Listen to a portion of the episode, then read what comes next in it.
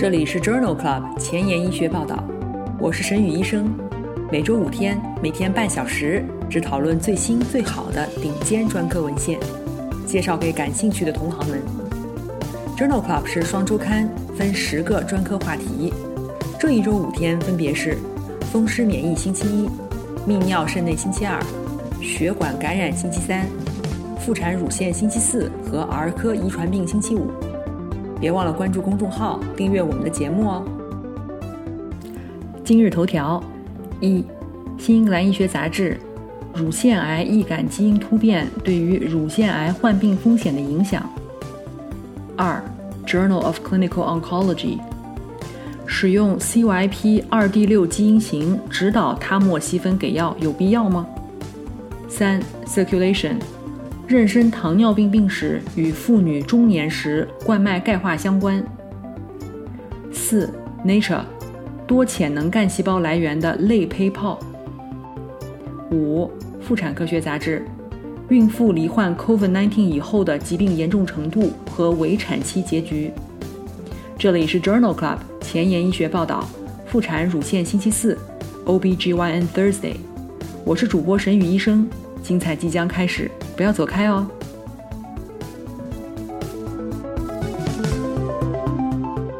今天临床实践的第一部分，我们来聊一聊乳腺癌基因检测。大多数遗传性乳腺癌和或卵巢癌的女性携带乳腺癌易感基因一和二 （BRCA1 或者 BRCA2），也有一些与遗传性综合症相关。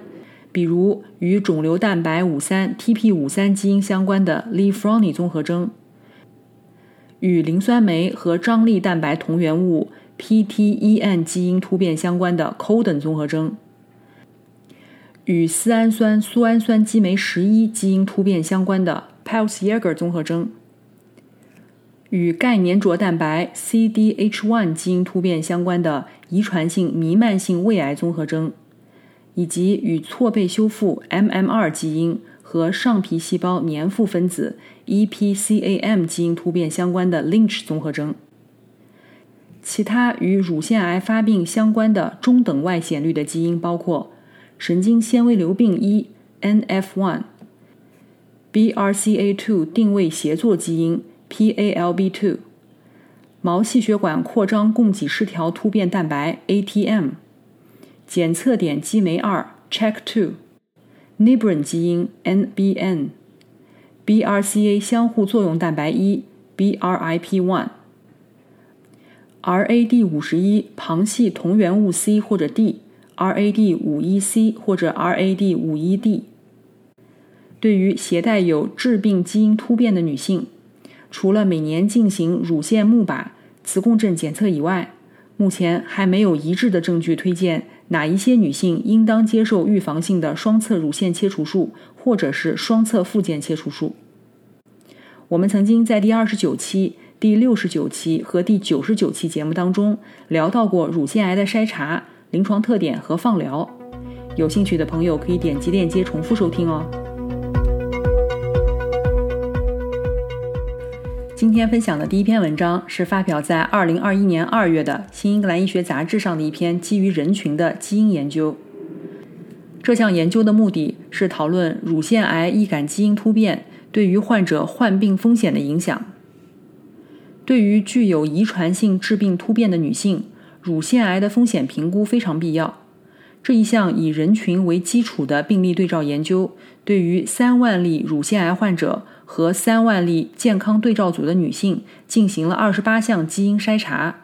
目的是评估每一个基因的致病突变与乳腺癌风险之间的关系。在百分之五的病例和百分之一点六的对照组当中，检测到了十二个已知的乳腺癌易感基因致病突变，比如 BRCA1 和 BRCA2 致病突变与乳腺癌高风险相关，发病风险增加七点六倍和五点二倍。PALB2 致病突变与乳腺癌风险中度增加相关，比值比为三点八。BARD1、RAD51C 和 RAD51D 致病突变与雌激素受体阴性的乳腺癌和三阴乳腺癌风险增加相关，但是 ATM、CDH1、CHEK2 基因突变与雌激素受体阳性的乳腺癌风险增加相关。研究检测的十六个候选乳腺癌易感基因突变与乳腺癌风险增加无关。这项研究提供了已知乳腺癌易感基因致病变异引起的乳腺癌患病率和风险评估。这样的评估可以为癌症筛查提供信息，并且指导这类妇女进行临床管理。下面一篇文章同样也是发表在《新英格兰医学杂志》二零二一年二月刊上。这一项基于人群的基因研究。对于六万例乳腺癌患者和五万例健康对照组进行了基因测序，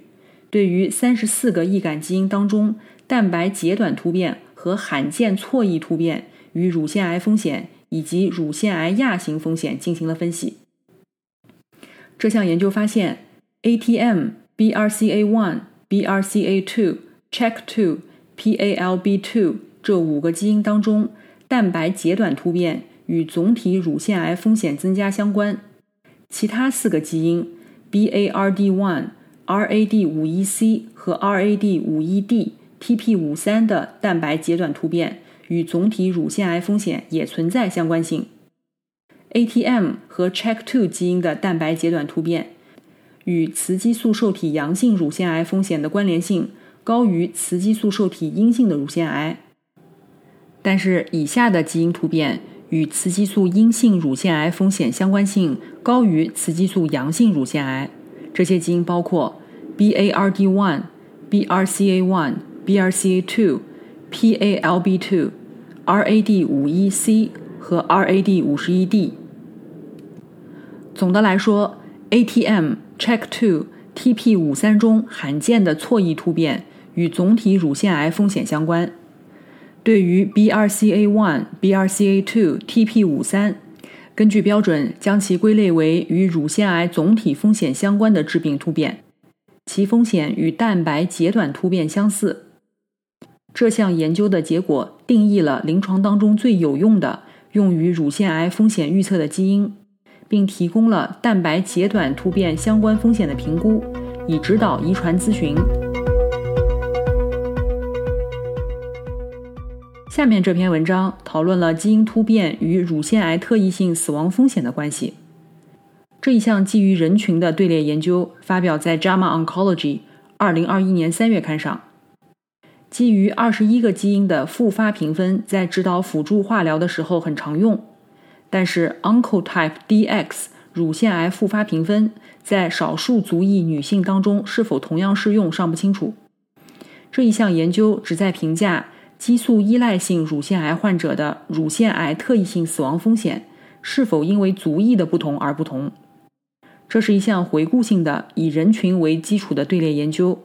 纳入了八万六千例乳腺癌女性，平均年龄五十七岁，非西班牙裔白人女性为百分之七十五，黑人女性占百分之七点八，西班牙裔女性占百分之九点二，亚洲和太平洋岛女性占百分之八。乳腺癌复发评分大于二十五分的比例，黑人妇女显著高于白人妇女，分别为百分之十七和百分之十三。调整多因素以后，腋窝淋巴结阴性的乳腺癌中，黑人女性的乳腺癌相关死亡风险比白人女性显著升高。其中，复发评分零到十分，死亡风险增加二点五倍；复发评分十一到二十五分，死亡风险增加一点六四倍。复发评分大于二十五分，则癌症相关死亡风险为一点五倍。在黑人女性当中，复发评分的预后准确性低于白人。这项研究认为，与非西班牙裔的白人女性相比，美国的黑人女性更有可能高危复发风险更高，腋窝淋巴结阴性乳腺癌死亡风险更高。Oncotype DX 乳腺复发评分测试。在黑人女性中的预后准确性较低，这表明用于确定辅助化疗的基因组分析可能需要在种族多样性的人群当中进行矫正。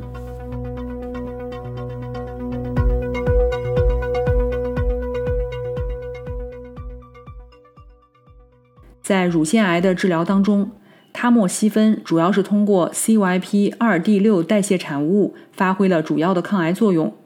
下面的这两篇文章讨论的就是 CYP26D 基因型与他莫西芬疗效的关系。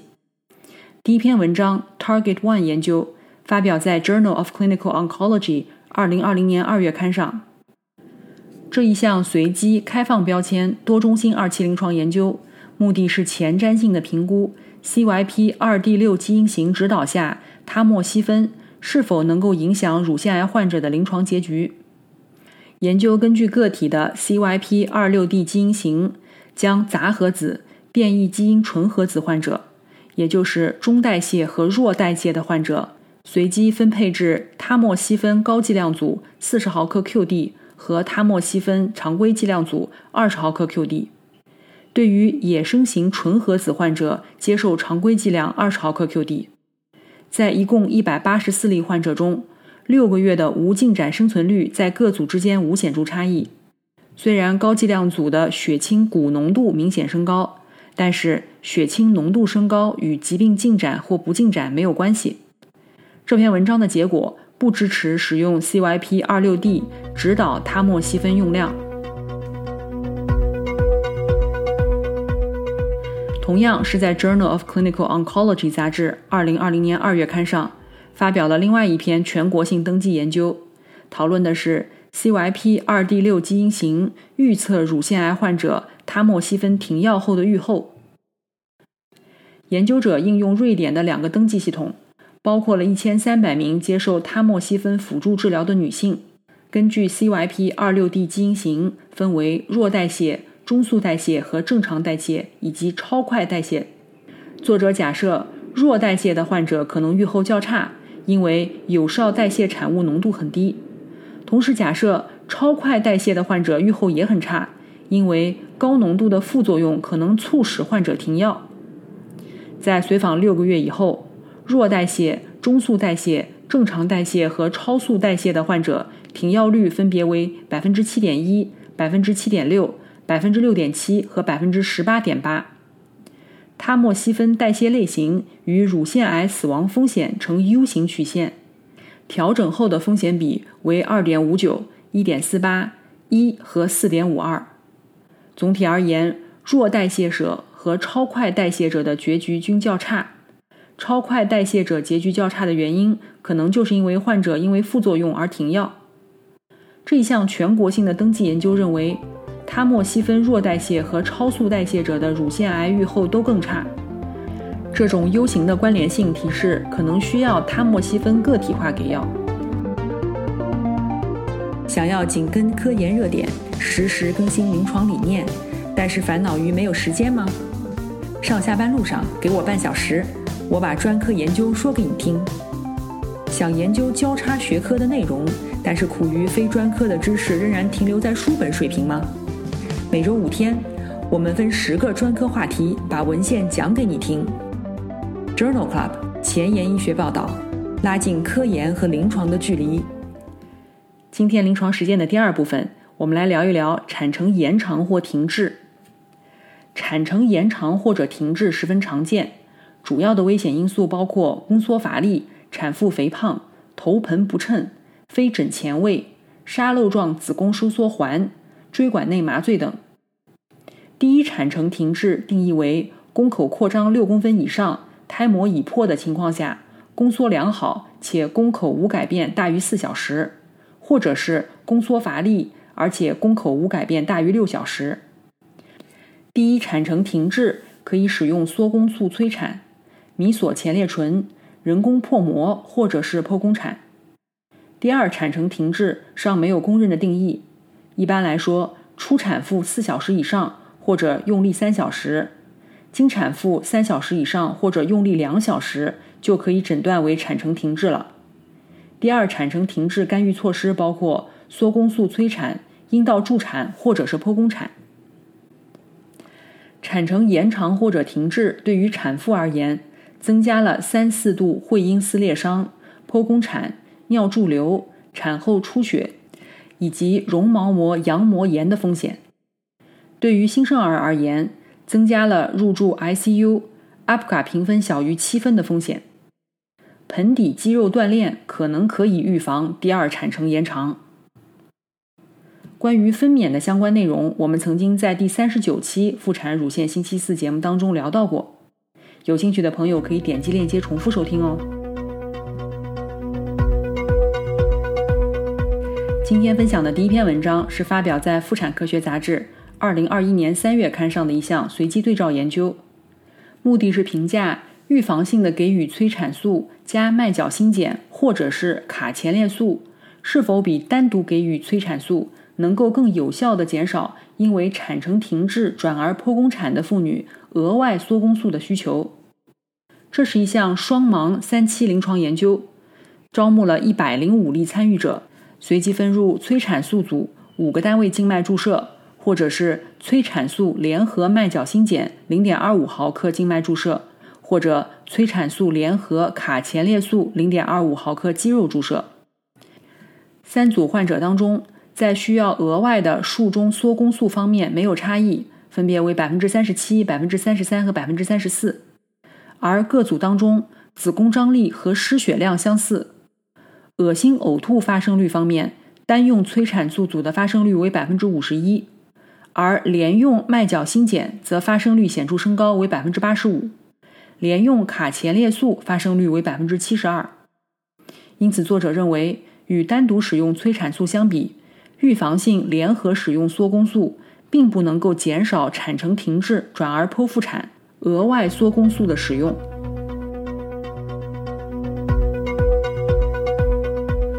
第二篇文章同样也是来自于《妇产科学杂志》二零二一年四月刊，这是一项回顾性的队列研究，讨论的是双胎妊娠分娩时第二产程的长短，并与单胎妊娠第二产程进行比较。这项研究来自以色列三家大型医院，分析了两千例双胎分娩和十三万例单胎分娩。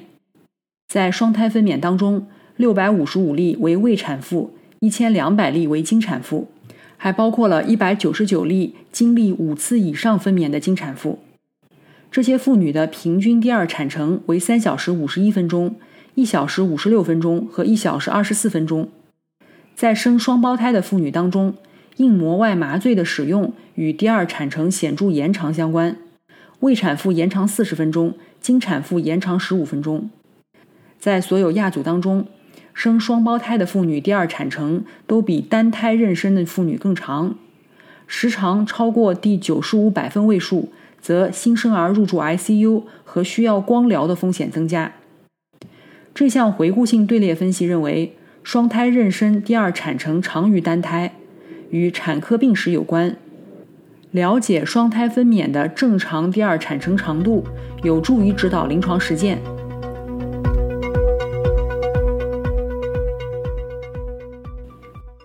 第三篇文章是来自《BMJ》杂志，二零二一年四月刊，讨论的是进入产程活跃期以后，催产素应该持续泵入还是停止给药呢？这种治疗策略对于产妇和胎儿的结局有何影响？这是一项国际多中心双盲随机研究，纳入了产程潜伏期使用催产素催产的一千两百名妇女，随机在产程活跃的时候停止或者是继续使用催产素。催产素停用组的剖宫产率为百分之十六，催产素持续给药组为百分之十四，差异无统计学意义。在九十四例既往没有剖宫产病史的产妇中，催产素停用以后。剖宫产率为百分之七点五，催产素持续给药，剖宫产为百分之零点六，风险比为十一点六。研究还发现，催产素停用与分娩时间延长相关，但是过度刺激的风险降低，胎儿心律异常的发生率降低，组间其他产妇和新生儿不良结局的发生率相似。因此，作者认为，在保证胎儿监测和子宫收缩的情况下。常规停用催产素可能会导致剖宫产发生率小幅增加，但是可以显著的降低子宫过度刺激和胎儿心律异常。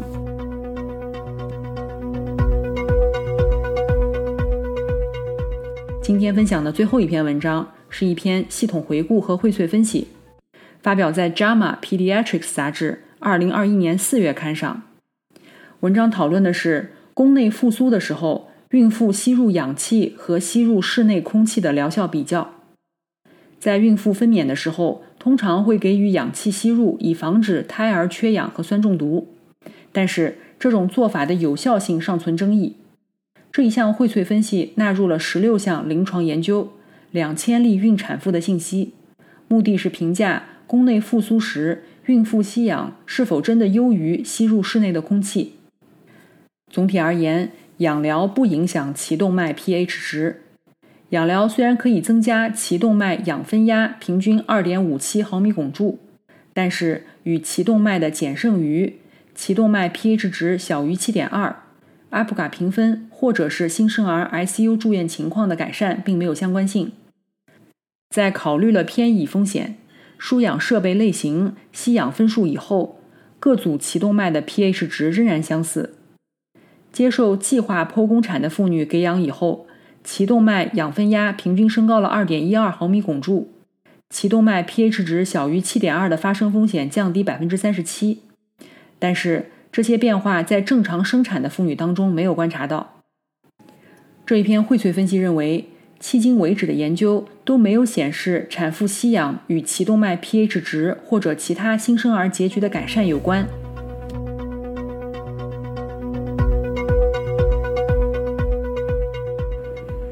今天的交叉学科板块，我们来讨论一篇心脏科与妇产科交叉的文章。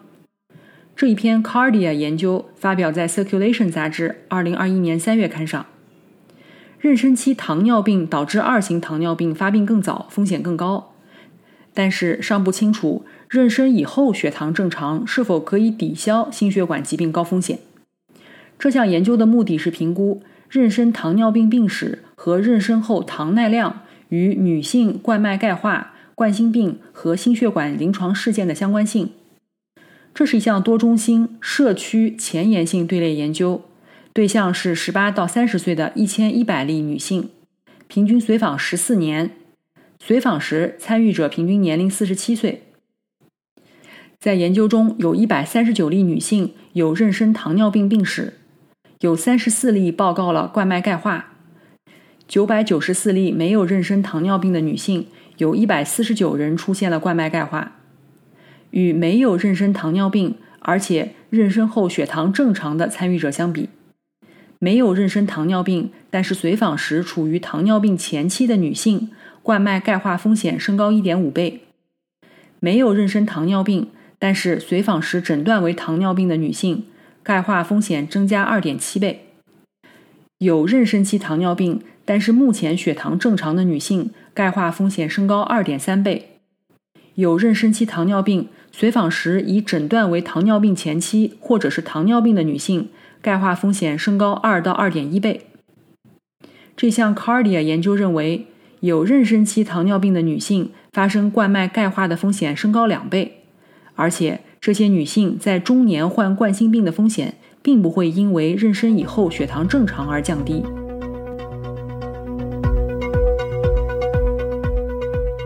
今天的前沿医学。我们来聊一聊多潜能干细胞来源的类胚泡。这一项基础研究发表在《Nature》杂志二零二一年三月刊上。由于难以获得胚胎，因此人类胚胎发育和早孕期间的研究进展缓慢。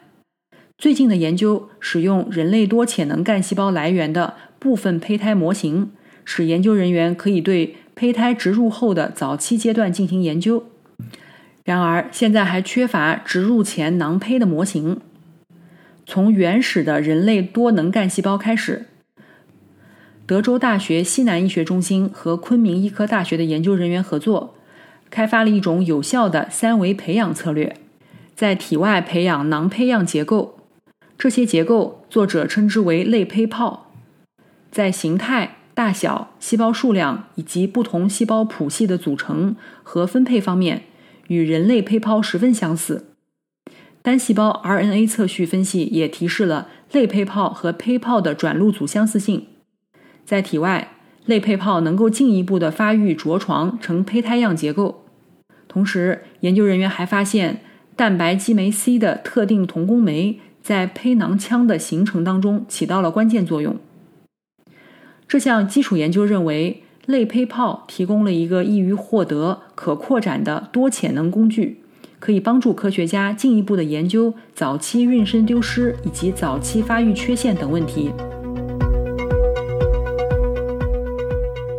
今天的 COVID-19 板块，我们来聊一聊孕妇罹患 COVID-19 以后的疾病严重程度和围产期结局。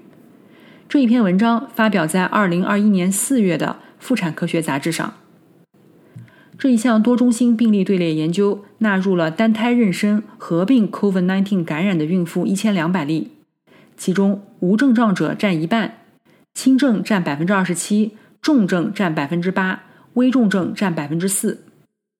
总的来说，重症的患者平均年龄更大，BMI 更高，有更多的合并症。四例孕产妇因为 COVID-19 死亡，围产期死亡或者新生儿 COVID-19 检测阳性的频率，并没有因为疾病严重程度不同而不同。不同围产期结局在重症患者当中更常见，这其中包括了静脉血栓栓塞。重症与危重症 COVID-19 感染。与剖腹产风险增加有关，与妊娠高血压发生率有关，早产发生率也更高，风险比分别为1.5、1.6和3.5。与没有症状的患者相比，轻症的 COVID-19 感染与不良围产期的预后无关。因此，作者认为，与无症状的 COVID-19 感染患者相比，COVID-19 重症孕妇发生围产期并发症的风险显著增加。今天的节目就聊到这里。如果你真心喜欢我的节目，肯定节目的品质，那么不用给我点赞，现在就去转发分享吧。明天是儿科遗传病星期五，精彩继续，不见不散哦。